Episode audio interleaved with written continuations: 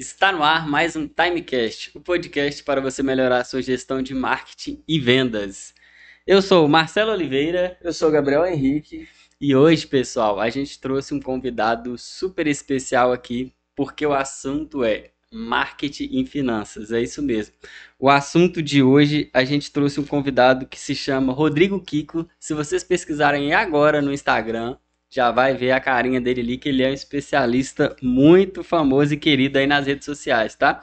Ele é consultor financeiro empresarial e pessoal, já trabalhou em bancos por mais de 10 anos, cuidando de investimento de milhares de pessoas e empresas, e é influente e influenciador há mais de 3 anos aí com finanças, tá? Ajuda várias pessoas a investir e multiplicar o seu dinheiro. Então, pessoal, é isso mesmo, é o Rodrigão aí. Já pode acessar o Instagram dele. Mas antes de tudo, né, vamos deixar ele se apresentar aqui, falar um pouquinho sobre a história dele, trazer essa essência de investimento, falar um pouquinho de tudo que ele, desde a, da, da de quando ele começou no, no, no mundo das finanças, né, para vocês conhecerem um pouquinho mais. Rodrigão, manda Fala, a palavra galera. aí. Fala galera, como é que vocês estão? Eu sou o Rodrigo Kiko, esse é meu Instagram, meu YouTube, meu TikTok, só digitar aí. É, como eles disseram, já estou no mundo das finanças aí desde 2011. Já completamos aí 12 anos finanças e investimentos. Trabalhei em bancos, né, como eles disseram aí, é, ajudando empresas a solucionarem seus problemas financeiros, pessoas, né, e com 12 anos aí em bancos populares, né, pode, podemos dizer que a gente atendeu aí milhares de pessoas. Além disso, não colocamos na pauta aí, mas eu comecei agora também a educar financeiramente crianças, né, através do metaverso. Né? Eu não postei muito conteúdo nas minhas redes sociais ainda, porque eu estou começando agora, eu vi uma demanda, muitos pais me perguntando por que você não posta conteúdo sobre crianças, né? Finanças para crianças, né? É, se a gente soubesse investir, se a gente soubesse finanças quando criança, não estaríamos endividados hoje, né? E aí eu, eu procurei, né? É, dados, informações sobre isso. Não é fácil você produzir um conteúdo para criança, né? Primeiro você é, produz conteúdo para adulto, depois produzir conteúdo para criança. Então a gente tem que estudar direitinho como que a gente vai fazer. Mas eu já estou começando bem devagarinho aí com alguns conteúdos para crianças e mais para frente vocês vão ver aí que sensacional que é, é essa educação financeira para crianças através do metaverso. Então é inovação, não tem isso no Brasil ainda. É, Show coisa de bola, boa demais, né? Aprender sobre finanças e ainda se divertir junto com a tecnologia de hoje, né? É, a criança jogando ali, ela já tá viciada no celular, né? Já tá perdendo tempo ali jogando, fica o dia inteiro jogando, a gente então aliou o jogo com é, aprendizado em finanças. Legal, hein? Que inclusive, Rodrigo, você até trouxe, né, pra gente aqui, para deixar o pessoal de casa curioso e para assistir esse podcast até no meio ali do, do finalzinho, você trouxe uma surpresa para mostrar para a galera aqui, que é o quê? Fala só um pouco para a galera ficar até aqui com a gente no final para ver essa surpresa que eu você trouxe, trouxe, aqui. Eu trouxe um óculos virtual e Nossa, vocês que vão é. utilizar aí, vocês vão pagar o um mico aí, vamos ver. Que show de bola. já, eu já quero experimentar esse óculos aí. Ele é muito bom, muito legal, vocês vão ver como é que é aí. Então vamos lá, né, pessoal? Rodrigão, eu tenho, a gente vai falar muito sobre marketing, relacionar muito desses assuntos, né? Mas o principal, a gente tem que começar da base. Uhum. E a gente sabe que o, o CPF fraco, né, não, não existe, não deixa o CNPJ forte. Exatamente. E na base a gente tem que falar um pouquinho sobre planejamento de finanças pessoais, né? A pessoa que quer começar a empreender ou quer se organizar na vida para ter um sucesso tudo mais, antes de pensar em marketing, né? Eu acho que a uhum. gente tem que pensar né, nessa ponta inicial. Sim, e como que a gente faria isso? Como que é o seu ponto de vista?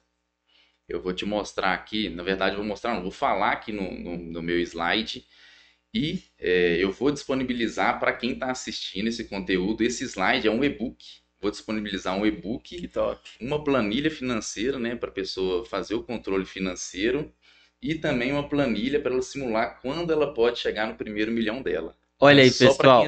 Olha, pessoal, eu já tô de cara aqui, ó. Vai ganhar uma planilha, um e-book pra você. Como é que é, Rodrigão? Pra você fazer tudo? Duas planilhas, uma planilha para você chegar no seu primeiro milhão, quanto você vai chegar, uma planilha para o seu controle financeiro e um e-book. Que isso, galera. Já fica aí até o final desse podcast que vai valer a pena, hein? Sim, e o controle financeiro fica assim, para quem está iniciando nesse mundo aí, quem está interessado, assim, como que eu posso controlar? Vamos lá, 60%, com 60% da sua renda, do seu salário, você tem que pagar todas as suas contas. Entendeu? Aluguel, luz, comida. Isso. E até o combustível que você fala que não é conta, mas é conta. Exatamente. É, para quem ganha o salário mínimo, é lógico que essa conta não bate. Né? Uhum. A gente tem que primeiro procurar, se a gente ganha um salário mínimo, um salário assim, menor e não consegue fazer essa porcentagem que eu vou falar, a pessoa tem que procurar ter uma renda extra. Depois do serviço, procurar um bico, sei lá, fazer um Uber, fazer algum tipo de bico, tá, marketing digital também a gente fala aqui, né? É um tipo de bico que a gente pode começar para tentar aumentar essa renda. Mas é, 60% você pagar todas as suas contas. Tentar não passar disso, tá? Show. E depois, os outros 40%, como é que fica? É, 5% você vai se pagar primeiro. Você trabalha tanto, trabalha tanto e só para pagar a conta? Não rola, né? Então a gente tem que tirar 5% do nosso salário para se pagar. O que é se pagar? Você pega 5% lá, pode pegar em dinheiro mesmo. Para você ver o dinheiro, né? Você tem que ver o dinheiro em mãos Aham. para você ter aquela sensação gostosa. Pega esse 5% e guarda para você. Guarda nem que seja num potinho lá na sua casa. A moda antiga, nem que seja debaixo do colchão. Na sua gaveta, nem na sua gaveta, você tem sua gavetinha lá, guarda lá. Só pra você ver 5%. a, a- o dinheiro ali, Isso, a cor do dinheiro. Guar- Guarda um pouquinho na carteira, mas não guarda tudo, não, senão você gasta.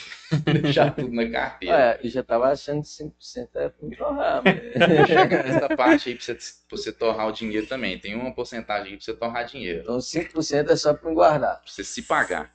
Isso mesmo. Ah, tá bom. É... 10% você doar. Isso é polêmico.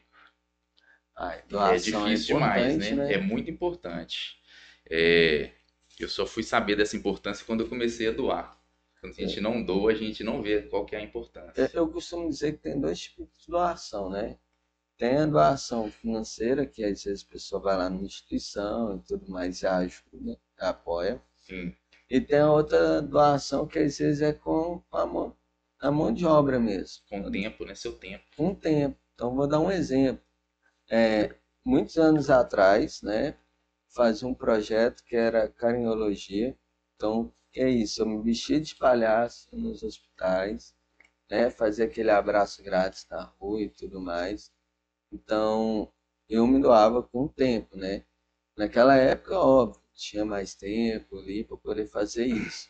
Um trabalho super gratificante, você sai outro ali, Uhum. né? Outra pessoa. E hoje em dia, a gente, como está um pouco mais corrido, né? Vezes está sem agenda para poder fazer isso, a gente ajuda de forma financeira a pessoas como eu era naquela época poder executar esse serviço. Sim. Se a pessoa, a princípio, não conseguir doar financeiramente, ela pode fazer como você disse aí, doar com o tempo, né?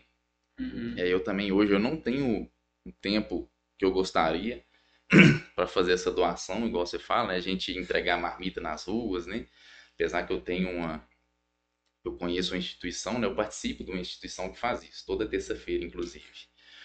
É, que faz isso, mas doar financeiramente é muito importante, tá? Quando você doa financeiramente, você abre caminho para chegar muito mais dinheiro para você. Interessante. É, você abre caminho. Conta mais disso aí pra É gente. Tá, tá interessante. É, é. Para quem é endividado, fala assim, mas eu tô cheio de dívida, né? Como é, que É, eu vou doar? por, por que que eu vou ter que doar se eu, te- se eu, sei lá, se eu tô endividado, tenho que pagar a conta? Será que não seria melhor eu pagar as contas do que a doação? É, Muita gente É vai isso, pensar é isso, né? é bem polêmico. Inclusive, eu, eu me debatia muito quando eu vi isso pela primeira vez. Foi, inclusive, eu vi esse material do Paulo Vieira, né? E, que ele fala, falava que era importante doar e, tipo assim, para quem não doa é difícil demais. Você tirar 5%, 10%, eu colo- coloquei aqui 10%, né? Nessa Uhum. planilha minha.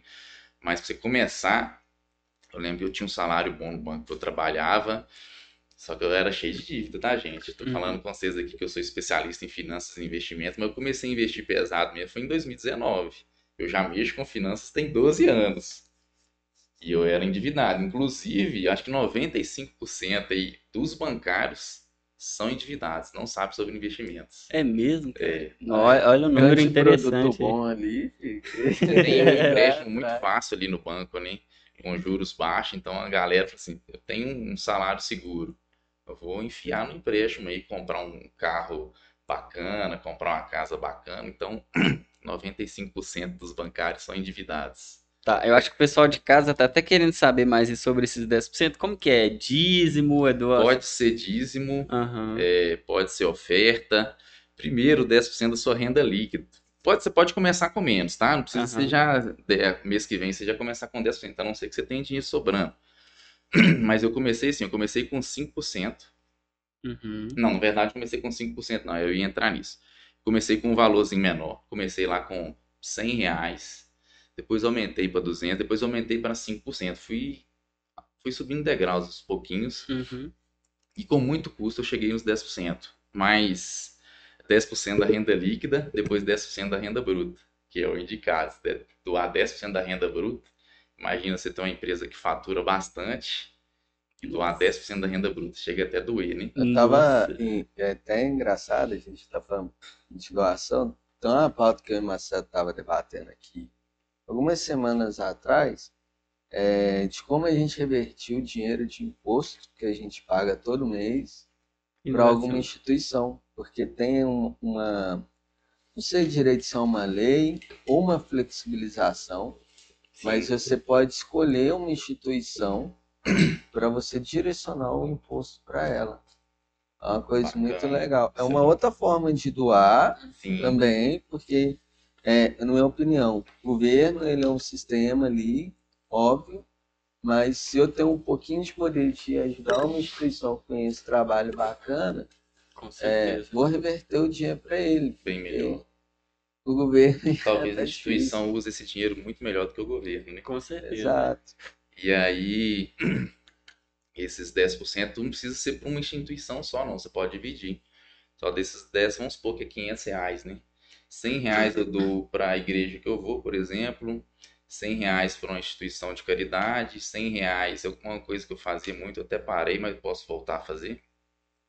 É separar no sinal de carro. Se você vê, se conversar com a pessoa, né, que, que tá ali ou vendendo alguma coisa ou pedindo ajuda, eu gosto mais para quem tá vendendo, quem tá trabalhando, né? E abençoar aquela pessoa com 20 reais, com 50 reais. Você vê Legal. felicidade na cara da Nossa, pessoa. Legal demais. Fala assim, é quanto você já vendeu hoje? Puxar papo com ela mesmo, quanto você tá precisando vender? Às vezes você, tipo assim, é, então me dá 50 reais aí dessa paçoca sua. Ela vai te dar, sei lá, a caixa toda. Fala assim, não, pode ficar com a caixa. Só quero só, talvez uma só pra tirar o gosto aqui. E o resto pode ficar pra você. Pessoa, pessoa fica você vê feliz. aquele né? sorrisão, cara, é... Eu acho que eu É vejo do- isso muito na parte de, tipo assim, o que que você planta hoje, o que que você colhe amanhã, saca? Exatamente, você está plantando e se você não, geralmente você não vai receber aquilo de é, no no mesmo daqui um mês, daqui dois meses, né? É um, é um- como investimento, a maioria investimento é longo prazo, doação também vai ser a longo prazo. E se é, tipo assim, você ajudou uma pessoa e aquela pessoa não reconheceu, quem vai ficar em dívida com você não é aquela pessoa, é Deus. Deus vai te pagar mais pra frente de outras formas e vai multiplicar aquela doação que você está dando de 10%, vai te retribuir de outras formas, pode ter certeza. A gente Legal. está falando aqui da, da visão pessoal, né? Mas tem muitas empresas que utilizam como estratégia, até mesmo de e tudo mais, essa repartição também. Pega um percentualzinho lá e é o famoso participação de, de lucros, Uhum, né? Na empresa. entre os colaboradores. Então, às vezes, tipo assim, é, eu tô no meu pessoal, eu já faço isso, eu quero trazer esse, esse sistema para a empresa também. Participação ali dos lucros, né? Fazer a bonificação, rodar dentro dos colaboradores também é interessante, porque são pessoas que estão te ajudando ali a construir aquele negócio, né? Enfim, se você está indo bem na empresa é porque tem pessoas por trás te ajudando. São os Uhum. funcionários ali que estão fazendo você prosperar, né? Então nada melhor do que reconhecer eles. Exato. É, é aí, voltando, continuando um pouquinho nessa parte de, de, de doação, quando você faz esse processo, né, que você falou, importante doar, que que muda na, na minha mentalidade, por exemplo? Qual que é a chave aí? Cara, a gente falou, mas a gente não falou da. Da essência ali, né? é, eu acho que é a mentalidade de, de prosperidade, de ser próspero, você vê que você está ajudando a pessoa, te dá um- uma sensação de ser próspero. Hum, Mesmo que talvez você não seja ainda, na sua visão, mas já te dá uma sensação de prosperidade. Você está ajudando pessoas, te dá uma sensação muito boa. Então, E eu acho também que entra muito na parte de, tipo assim, de dar sem, sem ter aquela obrigação de, tipo assim, algo em troca, sabe? Porque, tipo assim, cara, às vezes você... É igual ele falou, prefiro, prefiro dar uma pessoa ali no sinal, ou dar uma caridade, né? Instituição de Uhum. caridade, igual o Gabriel falou.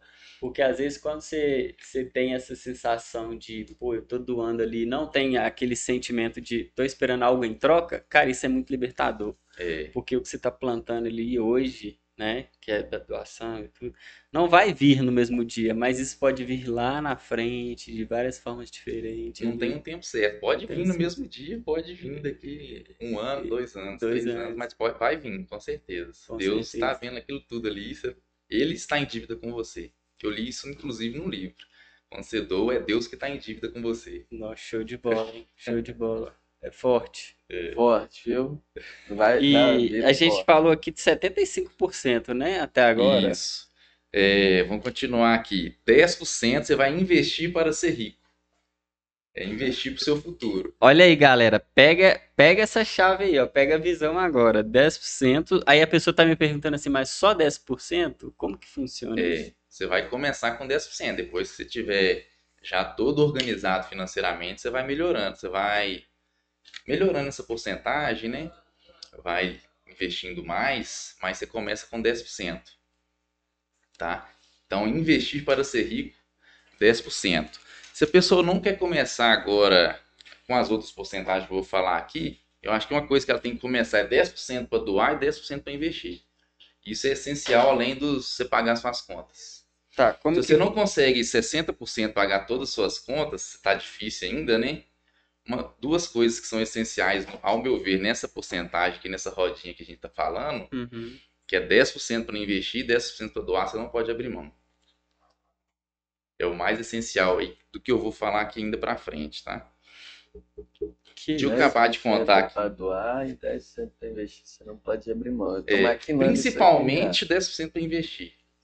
Ainda é mais importante do que doar nessa Hum, a princípio. Hum. Se você não consegue doar ainda, você tem uma mentalidade um pouco fechada para doação, você não pode abrir mão do 10% para investir para ser rico. Tá. Certo. Eu, eu tô pensando em uma coisa aqui, é uma pergunta, mas eu vou deixar você terminar de raciocinar para eu te fazer essa pergunta lá na frente. Tá. Inclusive, investir, esse 10% de investir para ser rico é uma das cinco, cinco leis do dinheiro que eu vou falar aqui para frente.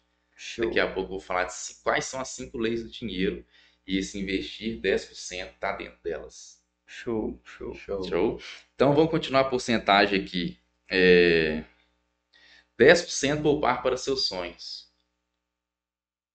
Que a gente trabalha, trabalha, trabalha e não realiza. Às vezes, né, tá só pagando conta e às vezes não tá realizando sonhos, né? Então, dessa porcentagem, 10% vai ser para é, poupar para realizar os seus sonhos. Pode ser sonho de curto, médio ou longo prazo, mas você tem que estar guardando ali 10%. Pra você comprar seu carro, ou você fazer uma viagem, você eu quero viajar para a praia daqui a um ano. Se você guardar 10% para daqui a um ano, você vai pagar sua viagem tranquilamente. Que show. Isso. E tem gente que guarda isso. É, até fazer uma propaganda aqui pro Nubank. Nubank tem aquelas caixinhas, né? Não sei se você já- já viu. Que você pode guardar para cada coisa. Você pode ir lá, 10%. Vou pôr aqui 200 reais guardar para meus sonhos. 200 reais para investir. Nunca aparece no Eu também não. É, como que é? Lá na, lá, lá Lá na... na parte de investimentos vai ter caixinhas. Aí você vai lá e vai colocando ali. Caixinhas, você vai deixar seu dinheiro separado para cada coisa. Que legal, É velho. Interessante. Os usuários do Nubank estão avançados. É, exatamente. Porque, às vezes, assim, muita gente das antigas fazia isso. Eu até, quando eu comecei a investir, eu comecei assim também, que não tinha isso no Nubank ainda. É, eu guardava em potinho lá em casa. Pote de metal, 10% para meus sonhos. Só que você guardando no banco vai estar rendendo, né? Não, é, eu era acumulador de contas, né? Eu tinha várias Acumulador de contas. contas é Você ia ótimo. guardando boleto. Vai guardando Aí os eu tinha boleto também, mas contas assim, eu falo bancário. Então, existia Ah, uma sim. conta no Nubank, tinha no Inter, tinha ali na Caixa, Bradesco. Aí eu tinha a principal, que era de contas mesmo, só, Conta corrente. e que eu ia gastar e tudo mais. E eu tinha as outras que eu ia colocando separado. Eu sou Até- esse, cara. Eu tenho diversas. Como eu sou educador financeiro, eu tenho que estar por dentro de várias contas. Todo mundo pergunta qual que é a conta no Banco Inter? Como que funciona no Bank? Então tenho que sair abrindo conta em tudo quanto é banco. Aí depois que eu descobri lá a plataforma Clear, né? E depois descobri ali a forma de investir em CDB, essas coisas mais fáceis no Inter também. Comecei, tipo, peguei tais coisas, deixei alocado no Inter, que era mais fácil no resgate. E outras coisas eu alocava lá na Clear lá e fazia uma gestão da carteira. Tá certinho, é isso aí mesmo. Já tá no caminho. Boa, boa. Tá no caminho dos Ah, iniciantes. Essa época, editor, essa época a gente estava tão distante. E tá faltando aqui 5%. E se chama abundar. Você vai ter. Você gastar com. O que é abundar? Você gastar com o que você quiser. É meter o pé na jaca. Isso. Você pode ir na sorveteria, você pode dar para um necessitado, você pode fazer o que, que você quiser. Comer lanche na Isso. rua, Então, sair. Pra você tá? ter aquele merecimento, né? Uhum. 5% pra você gastar do jeito que você quiser. Balada, quem gosta de balada, tomar uma cervejinha, tomar um refrigerante, do jeito que você quiser. Que legal. É, fechou aí o 100%, né? Mas Fechou. agora uma pergunta que eu quero te fazer é assim, como que eu tenho esse mindset? Como que eu tenho esse pensamento para eu começar a investir? Porque, um exemplo, tá? O que muitas pessoas que eu vejo pensa, é, e até mesmo às vezes eu penso, é tipo assim, cara, às vezes eu já tô endividado, então deixa eu me endividar mais aqui. É tipo assim, é só um boleto a mais, então foda-se um Aham. exemplo. Ou então, tipo assim, sei lá, como que eu tô devendo, só que o que eu recebo não dá para pagar minhas contas, e como que eu vou juntar? Como que eu vou separar 60%? Como que eu vou pa- parar 10, difícil. 20, tudo? Como que eu vou fazer isso? Como que eu vou iniciar? Como que eu vou ter esse pensamento para começar a investir? Eu acho que primeiro você tem que ter a sensação de saco cheio de pagar pros outros. Dívidas, empréstimos. Foi o que aconteceu comigo lá em 2019, que eu tive um clique, né? É, tinha apartamento financiado, carro parcelado. Às vezes utilizava cheque especial, porque ia gastando dinheiro que não é meu, né? Cheque especial é um dinheiro do banco, né? Não é Uhum. seu, e juros altos. Então você tem que ter esse clique, assim, tô de saco cheio de pagar empréstimo, de pagar dívida, de pagar parcela. Enquanto você não tiver isso, você vai continuar gastando com besteira. E para você ter esse mindset, acho que você tem que buscar conhecimento, né? Uhum. Eu busquei conhecimento com livros, né? Comecei com livros, é, ou cursos. Né? Curso geralmente é mais caro, né? E, e livro é baratinho. com- às vezes com 30 reais, 40 reais, você começa já a mudar a sua mentalidade ali com o livro. Às vezes um livro do cara que construiu a sua vida inteira aprendendo para escrever aquele livro. Então é um aprendizado da vida de um cara, da vida inteira de um cara ali num livro. Então eu acho o livro sensacional. Eu também sou aquele cara que não gostava de ler. E eu comecei lendo livros de finanças. Forçado ali na, na Forçado. força do ódio que já tava devendo. Exatamente, na força do ódio, que já estava devendo. Falei assim, eu tenho que aprender com esses caras. é, como que eles fazem para poder investir, para ter uma vida próspera, abundante. E aí foi na base da curiosidade, isso que eu já tinha lido o livro, hein? Pai Rico, Pai Pobre, que é o famoso aí. Uhum. Todo mundo indica esse livro. Muito Eu bom, já tinha aliás. lido ele lá em 2010. Mas muita gente lê e não pratica, né? É, Eu acho que a muita- maioria, né? Muita gente lê ele e acha que não tem que comprar casa, tá? Interpretação É, totalmente isso. diferente. É, a gente vai entrar nessa pergunta polêmica aí no final, né? Então eu acho que livros, eu inclusive vou indicar uns livros aqui, trouxe anotado aqui, para você iniciar no mundo aí das finanças, livros gostosos de ler, não são livros chatos, muito, muito técnicos, não. Aí, pessoal de casa, já pega uma caneta e papel. No final do podcast, ele vai dar esses, esses livros aqui que mudou a, men a mente dele, mudou o mindset. E vocês podem fazer o mesmo aí de casa, ó. pode co- continuar assistindo o conteúdo no final e vai passar os livros aí, né, Eu Rodrigo? já ia passar agora, mas tá querendo segurar a audiência, né? Segura. Então vamos segurar. Exatamente. segura, segura aí para no final. Mas continua, continua. É, Eu perdi aí. Me relembra o que que a gente estava falando. de ter essa virada de chave, né? A que mais a gente pode pensar ali em, cara, tô cansado, saco cheio de ficar pagando pro banco, ficar pagando. É, Começar a sanar as dívidas, vamos lá. Primeiro, sanar as dívidas maiores e não os maiores valores das suas dívidas, porque tem, tem dívidas com juros pequenos e dívidas com juros altos, né? Vamos supor que você ve- deve lá 200 mil no apartamento financiado e você deve 10 mil de cheque especial. Assim, ah, eu tenho que pagar esses 200 mil logo porque eu não aguento pagar mais apartamento. Só que os juros do apartamento são juros geralmente muito mais baixos do que os juros do cheque especial ou do cartão de crédito. Então, primeiro você tem que focar em pagar aquelas dívidas de juros maiores. Quais são as dívidas que são juros maiores? Como eu já disse, o cheque especial e o cartão de crédito. São juros aí ao mês, às vezes de 15%, 14% ao mês. Se você deixar isso acumular durante um ano aí, vira uma dívida milionária. Se deixar aí acumulando, né? é os famosos juros compostos, né? Juros compostos contra você. Você tem que jurar, é, é, usar os juros a- compostos a seu favor. Mas quando você pega empréstimo de cheque especial e de cartão de crédito, principalmente, você tem que fugir dessas dívidas aí. Aí você está utilizando os juros compostos contra você. E esses juros, praticamente, se você deixar acumular, fica impagável. Aí você deixa seu nome. Tem, tem gente que deixa o nome sujo e deixa para lá, né? Mas- Não tá nem aí, né? é, não tá nem aí, fica lá 5, 10 anos com, com aquela dívida sujando seu CPF, né? Mas, Hum, principalmente, é. Então, geralmente você tem que começar a pagar aquelas dívidas com juros maiores, tá? Dos maiores para os menores. E Uhum. aquela dívida que você tem bens com garantia.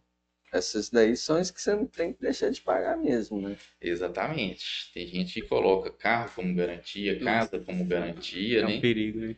é um perigo se você entrar, se você não conseguir pagar. Geralmente com uma parcela eles não executam não, mas a partir da terceira parcela ali eles estão te ligando, você não está conseguindo pagar, eles vão começar a executar o seu bem. Vai tomar seu carro, vai tomar sua casa, vai uma pessoa lá bater campainha no seu endereço. Mas pra- realmente acontece isso mesmo? De, de ir e tal? se- Acontece. Acontece. Vai lá. O cara lá bate na sua casa, no endereço que você cadastrou lá e para tomar o seu bem, Ah, para executar aquilo lá.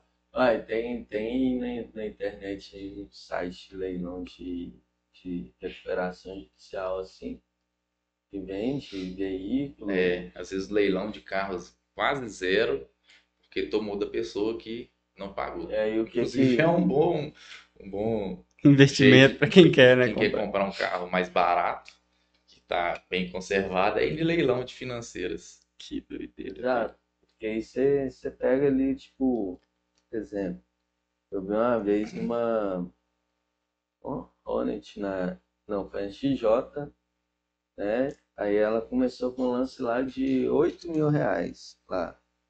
Esse lance aí, provavelmente, que eles começam, é o lance referente ao que falta para terminar de quitar o, o, Um empréstimo. do empréstimo. Então, o lance inicial sempre, sempre assim. Aí você dá o lance lá, vai dando os lances, aí, sei lá, fechou lá na época 19 mil reais, eu acho. E a moto era, sei lá, tipo, mais de 40. É, só que aí é até engraçado, né? Tem uma boa pergunta. É, essa outra sobra que volta aí não vai pro cara, né? Não, Não, vai volta. para instituição financeira. Aí, tá vendo? Além dela recuperar o dinheiro, ainda lucra. É, isso mesmo. Ela já ganhou o dinheiro que o cara pagou, algumas Pagou. parcelas com juros. É mesmo. Às vezes o cara tomou, E ainda financiou, perdeu. financiou 36 vezes, pagou lá umas 20 parcelas. Quando você tá nesse, nesse patamar, você já pagou uma moto, já tá quase em duas motos de pagamento de juros. Então a empresa já recebeu o valor da moto e vai para leilão, toma a moto e tá, ganha no leilão. Que doideira. Agora aqui, pensando na realidade do brasileiro, tá? Porque em média aí, é, a gente sabe que o brasileiro até não tem um salário muito alto, não ganha muito bem. Como que ele investe? Na verdade, não é como que ele investe, é tipo assim, como que ele faz para ter hábitos de investir, porque o que eu vejo muita gente falando, ah, eu ganho muito pouco e não consigo investir, ou então o que eu vou investir é muito pouco. Então, sei lá, o cara ele vai investir 100 ou 200 reais por mês, 300 reais por mês. Ele precisa ter esse hábito de investir mesmo que é pouco, ou tipo assim, ah, não, não vou investir porque eu ganho pouco. O que eu vejo, tá, de, É, de muitas pessoas falando é tipo assim, ó, cara, sei lá, se você ganha mil reais, você pode colocar na sua cabeça ou na sua mente, tipo assim, cara, eu tenho que separar isso aqui, que é tipo assim, um exemplo, tá? 10% ou 20%, sei lá. Vou pegar um valor X e vou pensar numa coisa, tipo assim, é, vou pensar em uma brutalidade, que é para o meu mindset ser mais forte do que eu. Pensar, velho, sei lá, minha mãe vai ficar doente, meu pai vai ficar doente, sei lá, minha filha, alguma coisa que vai acontecer com a minha família, eu tenho que ter esse dinheiro disponível naquela hora. Né? Ou Uhum. seja, ele vai ter esse pensamento mais agressivo para ele se policiar e ter esse pensamento de investimento, que ele vai conseguir realmente tirar aquele dinheiro, sei lá, 100, 200, 300 reais, sempre colocar naquela caixinha. Para ter sempre, todo mês, aquele dinheiro ali colocado né, naquela caixinha para realmente ali ter esse hábito de investir. Uhum. Como que é isso? Será que a gente consegue pensar dessa forma e colocar dinheiro lá? Como que a gente faz para criar esses hábitos de investir? Consegue, Isso funciona mesmo ou não funciona? consegue. Primeira coisa que ele tem que ter é disciplina e autorresponsabilidade. Tá escrito na minha pulseira aqui, autorresponsabilidade. Que legal, Que é velho. o que vai fazer ele ter que investir todo mês. E aí tem gente que fica com essa mentalidade de ah, eu só consigo sobrar 50 reais, não vou investir agora não. Quando eu tiver ganhar mais, eu vou. Exatamente. Aí muito pouco 50 reais. É, quando eu ganhar mais, eu faço isso. Só que tem uma coisa que é fato. Quem não poupa, quem não investe quando ganha 2, 3 mil reais por mês, não vai fazer isso quando estiver ganhando 10, 15 mil por mês. Isso é essa, hábito. essa é forte. É hábito. Tá? Então você tem que ter a disciplina. A disciplina é um dos principais fatores aí para a pessoa conseguir ter bons valores investidos, tá? É, Tem como então, criar essa disciplina? Por exemplo, Tem. cara, eu posso te passar alguns gatilhos aqui que você vai Tem. começar a Você investir. vai na sua conta corrente, provavelmente quase todo banco tem isso. Sei te falar todos, porque eu não conheço todos. Você consegue criar lá, para quando seu salário cair, ele já vai e tira da sua conta o valor que você quer investir. Automaticamente, você programa a data, você vou receber todo dia 10. Lá no dia 10, aquela conta vai te tomar o valor que você programou, 100 reais, vai investir. Entendeu? E você pode escolher investimentos que ficam travados para te dar mais disciplina e investimentos que não ficam travados, que aí é outra coisa que a gente tem que entrar, que é a reserva de emergência, né? Que para muitos empresários aí, né, faz sentido essa reserva de emergência, né? Para empresários e para pessoas. Para empresários, no mínimo quatro meses da operação dele. Olha Então, se ele gasta aí empresários 20 que- mil por mês, ele ter a tem que ter reservinha quatro de- meses aí de reserva. Porque senão acontece igual aconteceu na pandemia, né? Que Uhum. teve a maioria, se eu não me engano, foi 85% das empresas não aguentaram ficar um mês. Então, ou seja, 28 dias. é, ou seja, um mês. Cara, tipo assim, eu tenho empresa ali, então caixa tá ali indo. Parou um mês, É difícil demais, eu sei, porque eu fui empresário, eu sei que ter Nossa. quatro meses guardado, principalmente para quem está começando, primeiro ano, segundo ano, é difícil, é né? difícil demais, tem que ter uma margem líquida aí muito boa, tá? E foi- foram milhões de empresas que quebraram na pandemia, é, Aham. milhões, eu tenho esse dado mais ou menos assim, que quebraram porque não tinha essa reserva aí. Que é muito importante, né, do empresário ter. E para pessoas, é, vai depender aí se ela é carteira assinada, se ela é concursada ou se ela é empreendedora autônoma, tá? Para Aham. quem é concursado, três meses do seu custo mensal. Seu custo. Se seu, você, você gasta por mês ali 5 mil, tem Uhum. que ter 15 mil guardados para pessoas concursadas que têm um emprego estável. Para quem é carteira assinada, que também tem um- uma segurança ali no seu emprego, são seis meses. Então, se ela gasta 5 mil, multiplica por 6, é aquilo que ela tem que ter guardado na reserva de emergência, tá? Uhum. Isso a gente não tá falando nem de investimento, né? De re- só da reserva de Só da emergência. reserva. A reserva vai estar investida, tá?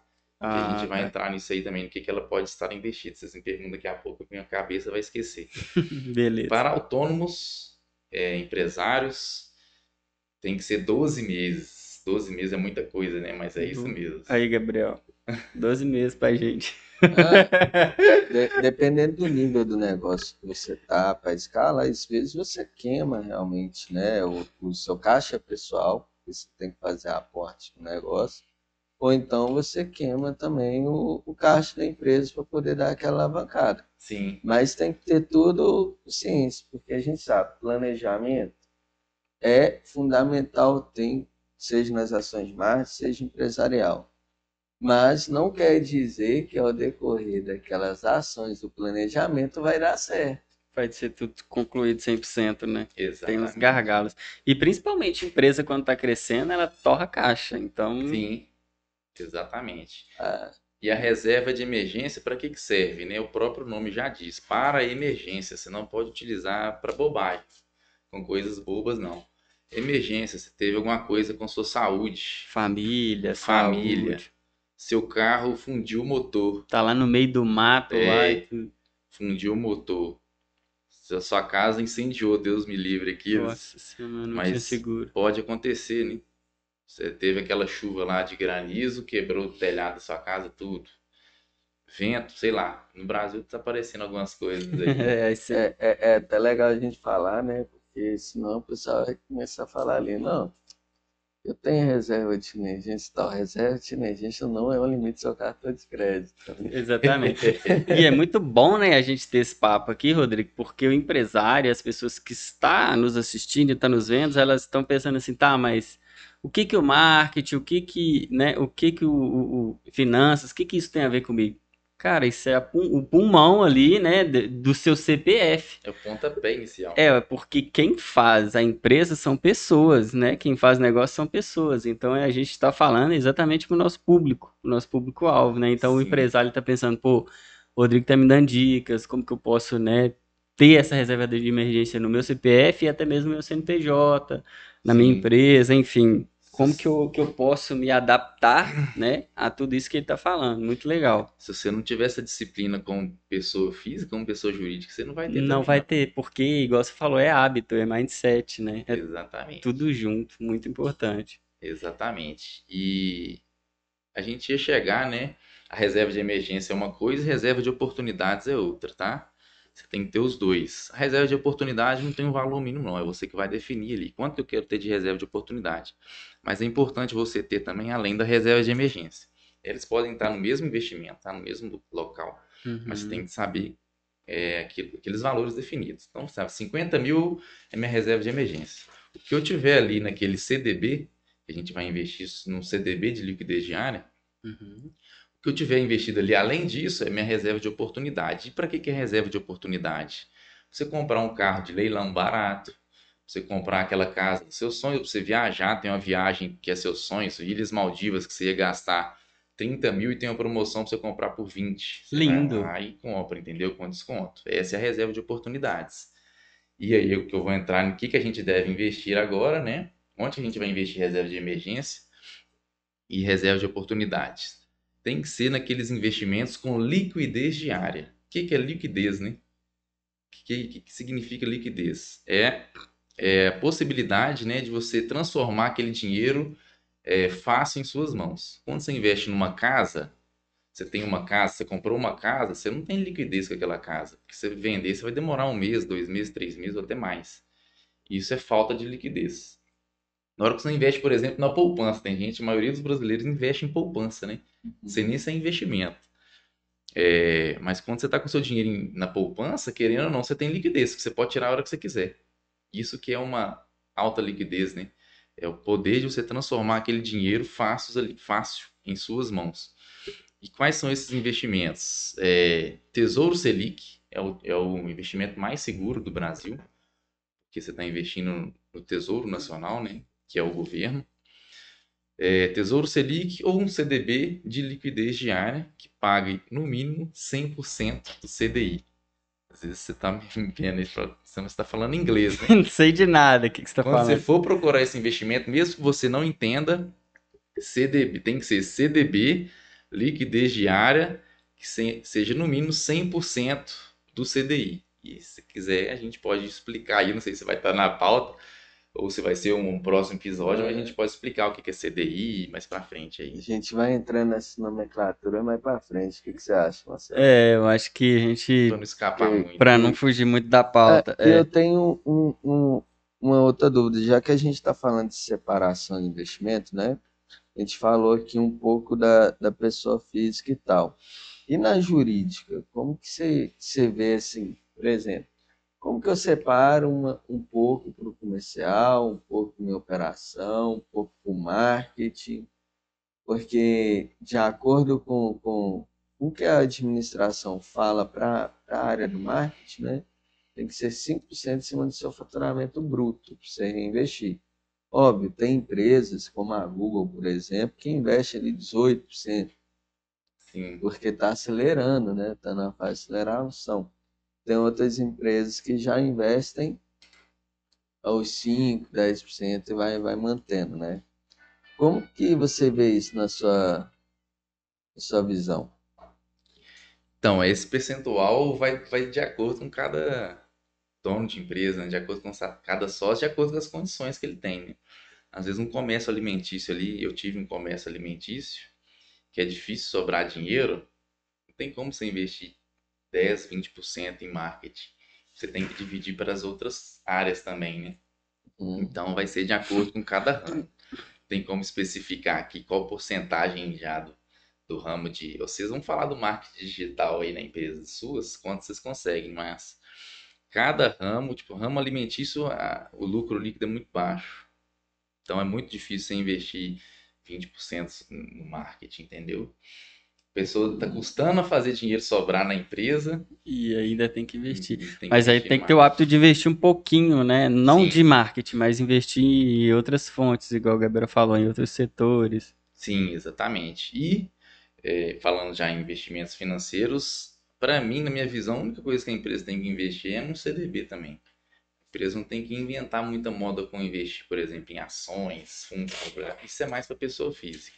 Ah, quero investir em fundos, investir em ações, criptomoedas. Isso deixa para pessoa física. A empresa vai investir no básico, renda fixa, só CDB. Por com, quê? com liquidez de área de preferência. que a empresa tem que investir no ramo dela, no que ela já é especialista. Ela não tem que tirar a atenção dela para investir em outras coisas, tem que se especializar no ramo dela e investir no ramo dela, entendeu? Boa. Quer pegar ali seu investimento? Aliás, pega seu caixa, coloca no CDB ali de liquidez, Isso, exatamente. Sim, Diária. mínimo de 100%. Isso. deixa lá bonitinho, vai precisar, pega, então já tá ali, e, e trabalha dentro da sua conta já com o suficiente para você poder pagar a operação. O que sobrou, Isso. coloca lá, e beleza. Exatamente. E aí, como você falou, investir no seu negócio, investir, o maior investimento tem que ser negócio, seja melhorando a estrutura ou captando novos clientes. Uhum. captar novos clientes é a missão de todo mundo todos os dias. né? E o marketing entra nisso. Então, às vezes é pensar também, tá, hoje, quanto que a Time hoje investe ali só no marketing? A gente investe entre 10% a 12% do nosso faturamento Uhum. hoje. Investimento um pouco maior. Uhum. Mas por quê? Porque a gente está crescendo. A gente precisa movimentar várias. As alavancas de crescimento. A Geralmente, empresa prestadora de serviço consegue ter um lucro líquido maior, né? E Consegue consegue investir também. um pouco mais. Uhum. gente consegue. Se fizer, esse conta é direito, né? Se não fizer, já é. E depende muito do momento da empresa, porque, né, igual a gente comentou um pouquinho no, no início, por exemplo, até mesmo aqui a gente está investindo e está crescendo. Então é contratação, é investir em infraestrutura, melhorando os processos, né, para os funcionários. Então, ou seja, além de investir, a gente cresce na, na mão de obra de melhoria da empresa também, que é muito importante, né? funcionário, por aí vai. Exatamente. Treinar funcionário. treinar ferramen- melhores ferramentas, né? É curso, é network, várias coisas que a gente está investindo nos profissionais para dar uma melhor performance até mesmo para os nossos clientes. Isso tudo é investimento. Isso tudo é investimento. Tudo isso. Que legal. E, e às vezes, né, pra galera nem só olhar, ah, mas investimento em marketing, eu vou investir em tráfego pago, por exemplo. Gente, esse Timecast aqui, é um investimento mais estrutural, né? Que tem equipamento, tem pessoas ali, mais operacional, mas que no futuro, a longo prazo, Exatamente. vai estar agregando mais valor à marca da Time. Então já é um- uma outra vertente. Com certeza. E também na hora que vier as famosas monetização também. É, do canal. E aí, Aí vai. a gente consegue. Tinha uma outra questão aí, Marcelo, que você ia puxar, Que que era. estava relacionada. Estava relacionado exatamente a essa aqui, é como diversificar seus investimentos de forma eficiente. Aí no âmbito de pessoal, até mesmo ali Uhum. como empresarial, né? Sim, é, no pessoal, a primeira coisa que a pessoa tem que fazer ao começar a investir é responder o perfil do investidor. Que perfil- o questionário, né, sobre o perfil do investidor. E onde que você acha esse questionário? Quando você abre conta num banco, quando você vai lá na parte de investimentos, vai ter esse questionário, tá? Isso é uma série de 10, 15 perguntinhas que você responde rapidinho para você saber qual é o seu perfil. E aí tem alguns perfis que são é, Conservador. Conservador, eu, eu tô eu- vamos dividir em três aqui para ficar fácil de entender. Conservador, moderado, Pessoal de casa, ó, ele já vai passar os três perfis aí. Eu, eu acredito que não vai dar para as pessoas saberem, né? Só de falar. Mas o Rodrigo já até falou que, que elas conseguem ir lá no aplicativo e já fazer as respostas ali das perguntinhas, já saberem ali para você já ter uma noção de qual perfil que você se encaixa. sim. Quando você ou quando você abrir a conta ou quando você for na parte de investimentos do- daquele banco, vai abrir para você esse questionário. Você vai descobrir se você é conservador, é, perfil conservador, perfil moderado ou perfil arrojado, tá?